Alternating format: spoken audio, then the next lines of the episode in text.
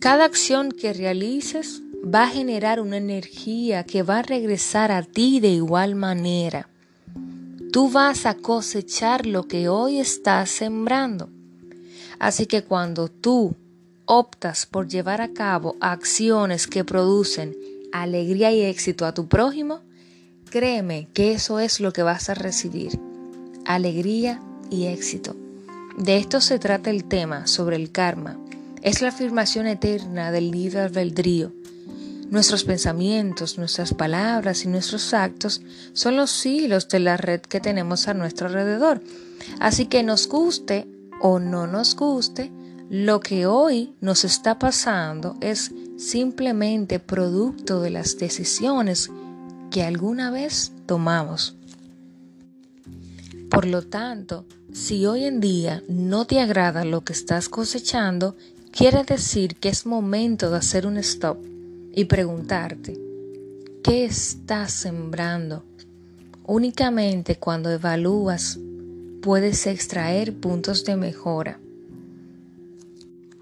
¿Y cómo lo puedes hacer? Fácil. Lo primero que vas a hacer es a observar cada decisión que tomes. Con el simple hecho de que tú observes esas decisiones, ya le estás creando una conciencia. Luego de esto, formúlate dos preguntas. ¿Cuáles son las consecuencias de esa decisión?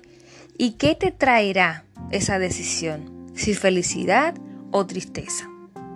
Orden o desorden. Por último, déjate guiar por tu corazón. Escucha el mensaje de bienestar o de malestar que trata de decirte. Si tú te sientes a gusto con esa decisión, sigue adelante sin temor. Ahora, si esa decisión tú detectas que te produce malestar, te tienes que detener y mirar las consecuencias. Únicamente teniendo todo esto en cuenta, te va a ayudar a ti a llevar, a llevar a cabo decisiones correctas, tanto para ti como para aquel que te rodea.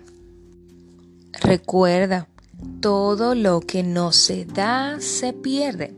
Con esta frase me despido y les habló Cristina Suárez de Psicólogamente Yo.